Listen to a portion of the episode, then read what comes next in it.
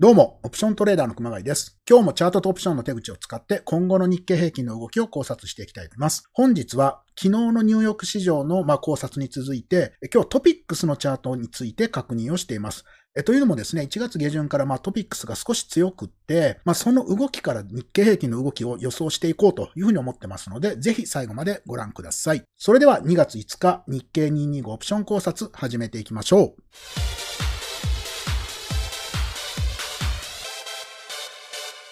はい、本日のメニューですけれど、今日もチャートはボリンジャーバンドです。それからオプションの手口、先物手口、そして今日のトピックスという風に進めていきます。はい、こちらのチャンネルでは、毎日チャートとオプション手口をもとに相場考察をしていくこの動画と、それから週末更新を中心に、オプションの基礎を、まあ、順番に学んでいくような講座形式の動画、この2つのシリーズで更新していきます。ですので、興味のある方はぜひチャンネル登録の方よろしくお願いいたします。はい、それではまず2月4日の相場概況からですけれども、今日は日経平均28,341円、304円安のマイナス1.06%ということで、まあ、2月に入って初めてのマイナスと、まあ、4連投ならずという形で終わっています。で、トピックスが1865.12、マイナス5.97、マイナス0.32%ということで、まあ、日経平均1%以上下げたのに、トピックスは0.3%しか下げてないというところで、まあ、トピックス、えー、結構強かったですね。朝方プラ転してましたからね。で、マザーズの方が1262.30、プラス3.34で、プラス0.27%で終わっています。売買代金ですけれども、東証一部の方が2兆8045億円ということで、昨日よりもまた2000億円ぐらいですかね、増えて、3兆円に近い出来高ということですから、まあかなり活況だということですね。で、マザーズの方は1539億円ということで、まあ昨日より100億円ほどちょっと増えたけれども、まだ低水準という感じ。で、ビックスは23.17、まあ少し下がった形で、まあ昨日入約ダウほとんど変わってないので、ビックスもあんまり変わってません。そして日経平均 VI の方は、まあ、今日やはり300円下がったので、プラス0.78ということで22.16と。まあまだ23以下なので、そんなに心配する水準にはなっていません。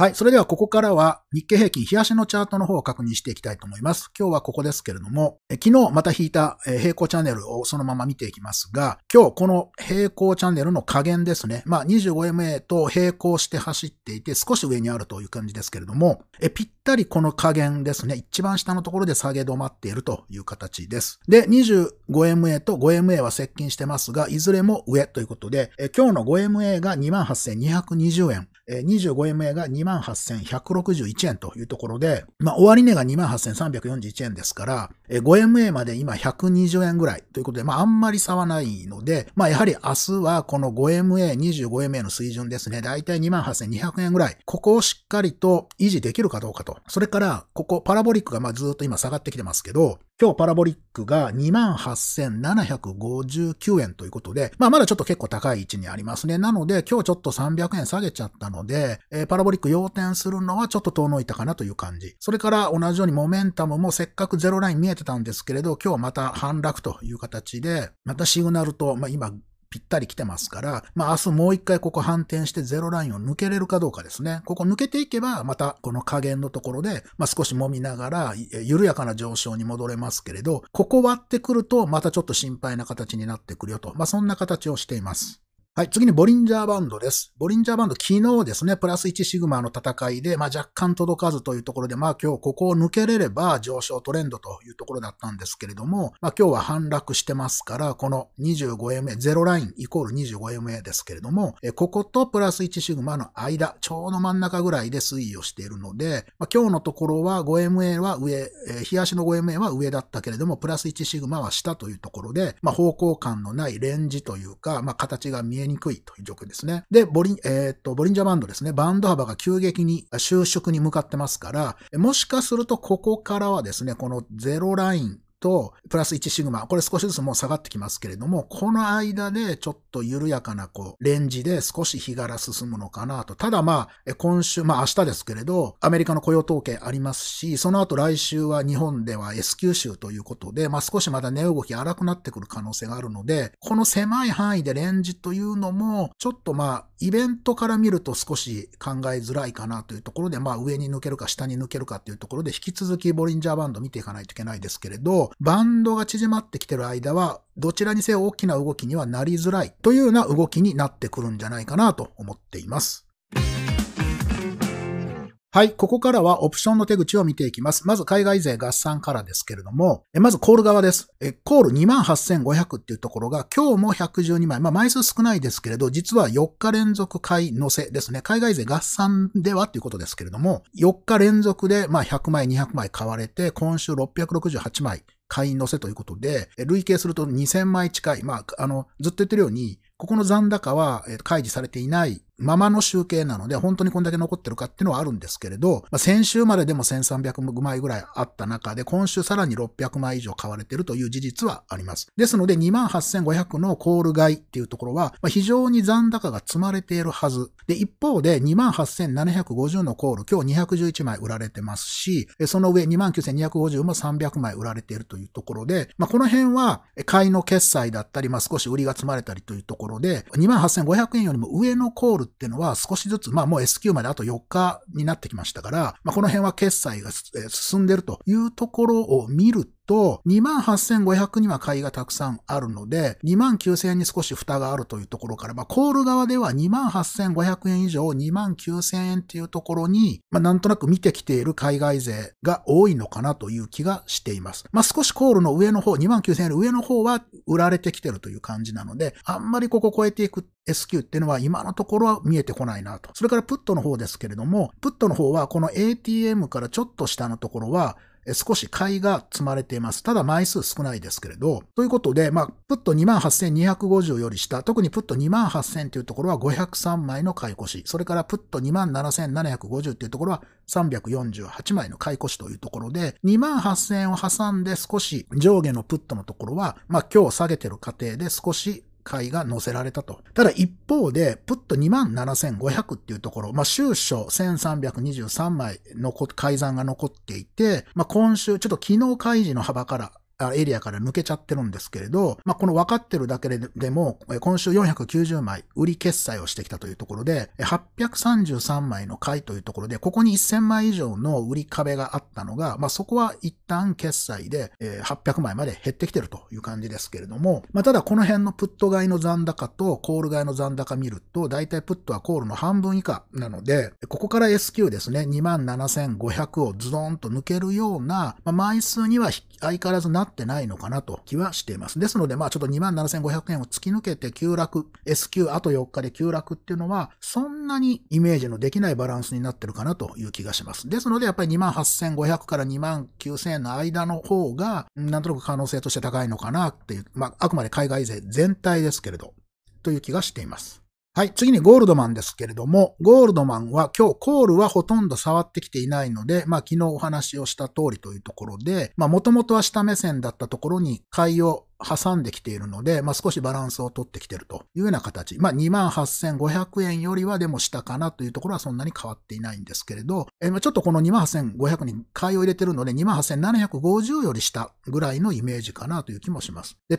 プットの方が今日プット28,000というところを147枚また売り乗せをしてきていて、累計で382枚の売りになってきています。で、まあ、この下ですね、プット27,750っていうところを、まあ、今日は25枚しか買い乗せしてないんですけれど、累累計で449枚の買いを持っていて、その上下100枚ぐらい買いを持ってるので、まあ、そことのバランスかもしれないんですけれど、2万8000にプのプットの売りっていうところを少し積んできているので、まあ下がっても2万8000円ぐらいで止まるんじゃないだろうかというような、まあ調整をしてきているのかなという気がします。ですので、まあこのコールとプット両方合わせると、ゴールドマンは2万8000円以上で2万8500円以下、もしくは2万8700円以下ぐらいまでの、まあ500円から700円ぐらいの間を見てるのかなという気がしています。はい、次にアムロですけれども、まあ S q まで4日ですから、まあかなり派手に決済をしてきています。まずコールの方を見ますと、一番大きいところですね、コール2万9000っていうところ、ここは614枚売っ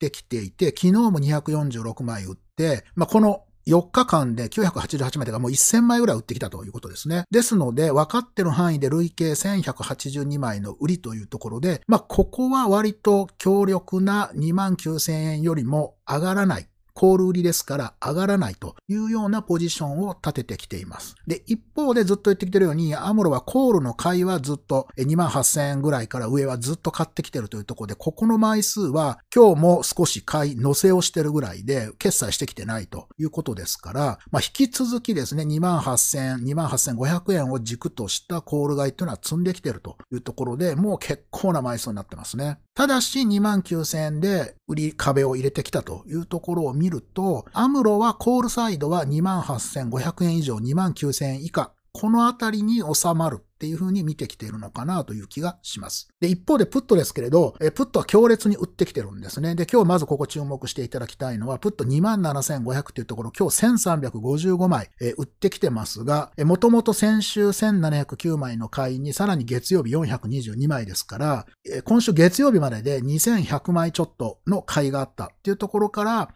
まあ、一気にですね、1,500枚、売ってきたというところで、624枚の買いまで一気に圧縮をしています。ですので、ここ1000枚以上の買いがあって、ここブルーに昨日まで塗られてたところが一気になくなりましたというところですね。で、そもそもアムロはプット売りを強烈に持っていて、28000円のプット、ここが今日の時点で1045枚。まあ少し売り乗せしてきてるんですね。で、その下27750ってところは今日458枚買い戻して決済をして、まあそれでも1887枚売りが残ってると。それからもう一つその上、27,875のプット、ここを今日402枚売っ、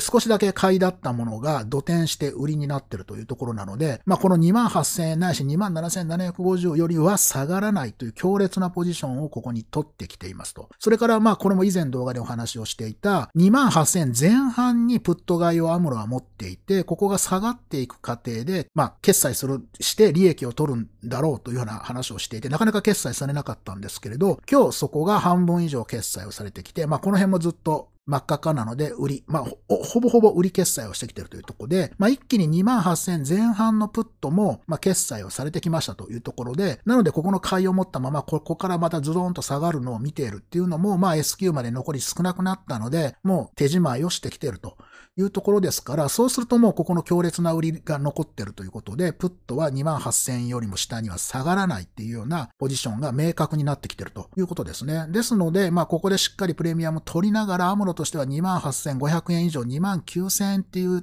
ところで S q 決着を見ているのかなというふうに予想をしています。はい、最後は先物ですね。今日は日経平均マイナス1.06%、トピックスがマイナス0.32%でした。で、今日、まあ日経平均現物は大きく下げたんですけれども、先物はここの表を見ていただくとわかるように、ラージプラスミニで145枚の売り越しということで、まあ、ほぼほぼ売り買い工作していたということですね。海外勢合算した場合。で、一方でトピックスの方は1420枚の売りということで、まあ、これも0.32%の下げですから、まあまあ妥当なんですけれど、まあ、トピックスは普通に売られていたというところで、累計1500枚の売りという形になってます。で、個別で見た場合、まあ今日、まあいつもアムロはですね、現物が下がったら買うというところで、今日2800枚大きく買ってきてますが、これはまあまあいつもの動きの通りというところで、あんまり気にしなくてもいいかな。で、注目すべきやっぱりゴールドマンですね。今日2054枚と大きく売ってきてます。ただまあ今週前半はですね、1800枚ぐらいこの3日間で買い越していたので、まあその買い越した分を今日一気に吐き出しただけというところで、週間で見るとそんなに枚数変わってないという形です。で、あとはそれ以外で目立つところは、まあ今日下げてるんですけれど、1010枚クレディ・スイスが買ってきたというところで、ちょっとここの動きは、まあ現物の動きとは逆なので、まあ明日以降また4桁買ってきたりするようなことがあれば、今度は上に降ってくるみたいなことも予想されるので、まあちょっとクレディ・スイスの動きぐらい注目ですかね。それ以外はあまり枚数出てないので、まあ今日先物はこんな感じかなというところですね。はい。それでは今日のトピックスというところでお話を進めていきますが、今日は冒頭でお話をしたように、まあ、トピックスにトピックスでややこしいんですけれど、トピックスに注目をしています。1月下旬から、まあ、NT 倍率が下落傾向にあるんですね。でいうことは、まあ、日経平均よりもトピックスの方が強いということですから、そ本当にそうなのというところでチャートを見ていきたいというふうに思っています。で、まずですね、こちらが NT 倍率のグラフです。まあ、1月の中旬から下旬にかけて15.5倍というところまでぐーんと日経平均の方が強くってトピックスが軟調という動きで、まあ、ここ1月年明けて一本調子で NT 倍率上がっていってたんですけれど、15.5っていうところを境いに、今度は1月の中旬から下落傾向に向かっています。そしてまあ今日も大きく下げてますね。えっと、日経平均が1%下げたのに対して、トピックスは0.3%で踏みとどまってるので、まあどんどんどんどん NT 倍率が今低くなってるということは、まあトピックスが強いと。で、それをチャートの方で確認しますと、これトピックスの日足なんですけれど、まあ、えっと、日経平均でも引いてる平行チャンネルの、まあ、トレンドラインを引いてみた場合に、トピックス綺麗にこの 25MA とこの下のトレンドラインがま重なってるという感じなんですが、今日ここにあるんですよね。日経平均でも随分高い位置にあると思います。しかも注目すべきは、えっと、昨日ですね、パラボリックのところに達したということで、パラボリック要点してます。で、今日も当然まあ要点は引き継いでるんですが、要点してるのは実はトピックスあの日経平均は全然要点、反転してませんから、そういう意味では、チャートの形は一段トピックスの方がいいということですよね。まあ、昨日の上昇が窓を開けて大きかったっていうのがあるんですけれど、まあ、非常に形は日経平均も全然いいということと、この黄色いラインっていうのは直近の高値です。1月の14日かなにつけた、まあ、終値ベースの高値、1873.27というところに今水平ラインを引いてるんですけれど、まあ、実はその高値を更新しそうな位置。まあ今日実は朝方、昨日に比べてプラテンした段階でこの高値も抜いてたんですけれど、そこ以上できずに下がってきたので、まあ最終的にはこの黄色い1873っていうところを超えられてないんですが、まあここを超えてくるとまた高値更新というところに今トピックスはあります。実は非常に形としては強いということなんですよね。でしかもモメンタムも少し下がってきてるとはいえ、ゼロラインより上ですから、まあ、日経平均モメンタムもゼロラインより下で、まあ、さらにここぐっと今日下がってましたから、それに比べると全然トピックスは強いということになります。で、これはですね、今まあ決算が進んでいる中で、個別でそこそこ強い銘柄がこういろいろ出てきて、日本市場全体としてはま非常に底堅いということが言えるのじゃないかなというふうに思います。で、もう一つトピックスをボリンジャーバンドの観点で見ておきますと、実は昨日プラス1シグマを超えてたんですね。ですので、まあ今日の始まるところまでは、ボリンジャーバンドプラス1シグマプラスえ、日足の 5MA も上ということで、両方上ですから、実は短期で上昇トレンドにトピックスは入っていたというとこですね。ただ今日下落をして、プラス1シグマが1866.39、そして今日の終値が1865.12ということで、まあ、わずか0.8ぐらい下回ってしまったということで、まあ、プラス1シグマの上を維持できなかったんですよね。なので、また今日ちょっとレンジに戻ってしまったという可能性はあります。ただしわずか0.8なので、まあ明日ちょっと上昇するだけでまたプラスラス1シグマの上を奪還してくるということですから、まあそうなれば日足のこの黄色いラインを超えて高値更新ということになってきますし、モメンタムもゼロラインからまた上のまんまで上昇になってくるということで、まあすべてのまあ、私が着目をしているすべてのインディケーターで、まあ、強い、強くはないか、そこそこ強い買いサインという形になってくるので、実はトピックスってのは、まあ、昨日ニューヨークダウ、それから S&P500、なんかを見ましたけれど、S&P500 も強かったんですが、S&P とほぼ同じぐらいの強さを実はトピックスは今示してるということなんですよね。ということで、まあ、まとめますと、トピックスは日経平均よりも一段、え、いい形になってますよと。で、それは今決算で、まあ、予想よりも良かった個別銘柄が意外と多いというところで、日本市場全体では強くなってきていると。で、昨日見たニューヨーク市場、まあ、ニューヨークダウがちょっとえ危険、危険というか、ちょっと不安定ですけれど、トピックス、ナスダック、それから S&P500、テスラと、まあ、みんな強かった。で、昨日、結局 ADP とか ISM を通過しても全然崩れてないということですから、まあ、ここら辺が強いのであれば、日経平均も自然と底堅いと。強いかどうかはわからないけれども、崩れないという形になってるということであれば、まあ、明日の雇用統計を経てということですけれど、まあ、ADP がそあのすごくよくってですね、で、まあ、株価自体はそんなに大きくく反応はしてないんですけれど、少なくとも雇用統計が予想に反して悪い結果が出てくるとはあまり思えないので、まあそうなると、追加金融施策っていうのを、まあ、